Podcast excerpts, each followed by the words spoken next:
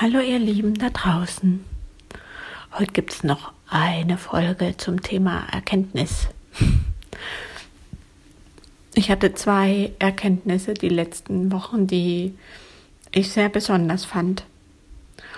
Die erste Erkenntnis hat mein Struggle mit diesem, ich bewerbe mich auf einen herkömmlichen Job ähm, das war mir bisher nicht klar. Ich habe ja nur gemerkt, dass ich voll in Not kam, wenn ich dachte, okay, ich muss einfach wieder mir so einen Job suchen, in dem, ja, der, ne, in den Bereichen, in denen ich früher gearbeitet habe oder in ganz anderen Bereichen, wo ich mm, nicht aufgrund meiner Qualifikation bin und nicht schlecht bezahlt bin. Also das war sozusagen das, was ich erwartet habe.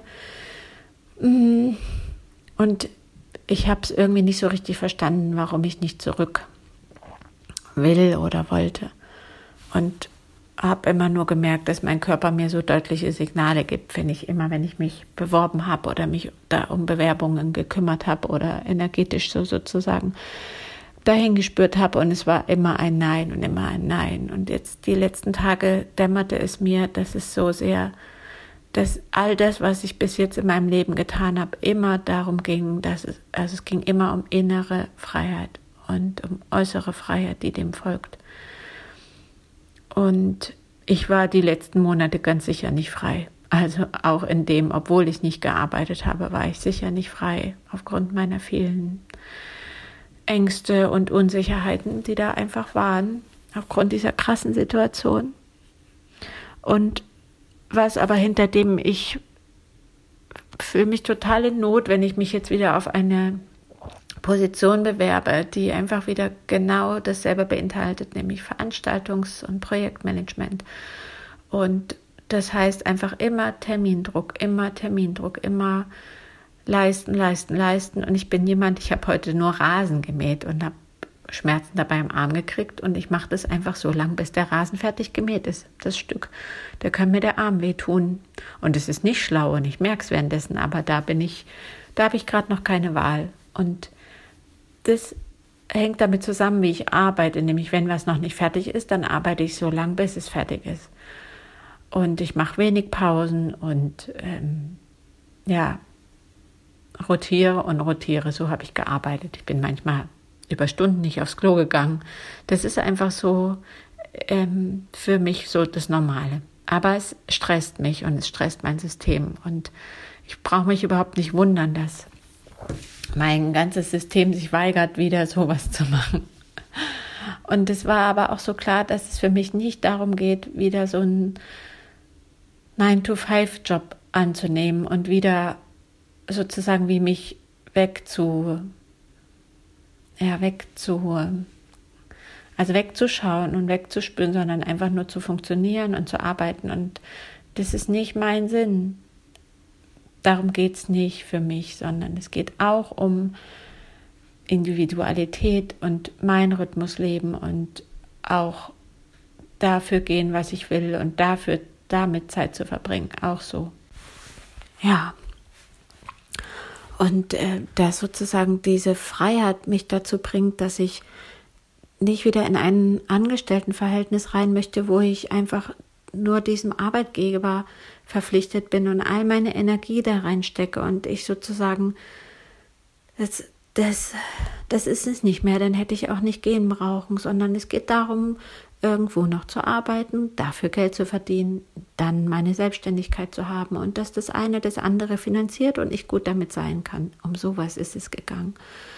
Und deswegen war ich auch die ganze Zeit zum Überlegen, geht es auch darum, dass ich irgendwie, ja, ihr glaubt gar nicht, was ich alles überlebt habe, was ich arbeite. Bin ich Postler, bin ich Lagerist, bin ich Bedienung, bin ich ähm, ja, was auch immer. Also an sowas habe ich viel gedacht, weil ich manchmal gar keinen Ausweg gesehen habe, weil ich gemerkt habe, dass ich in so in einen Job, wo ich einfach, wo jemand von mir erwartet, dass ich zu 100 und zu mehr Prozent mich für diese Sache verschreibe. Ich habe eine andere Sache, für die ich mich verschrieben habe. Und es geht darum, mein, ja, meinem, meiner Mission, meinem Ziel zu folgen.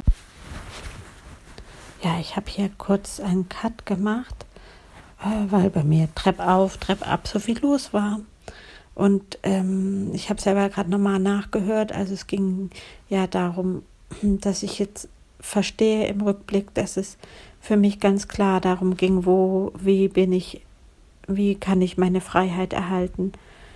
Mm, und also wie geht es, wie kann ich frei sein und Geld verdienen. Genau. Und äh, ich habe ja von zwei Erkenntnissen gesprochen. Und die zweite Erkenntnis, die wollte ich gerne auch noch mit euch teilen. Also es ging echt dieses Jahr viel um finanzielle Fülle. Und es ging immer wieder darum, um, um meine Preise. Also welche Preise rufe ich auf.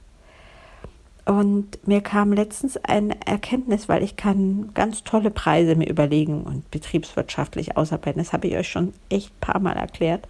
Aber ich kann sie nicht aufrufen.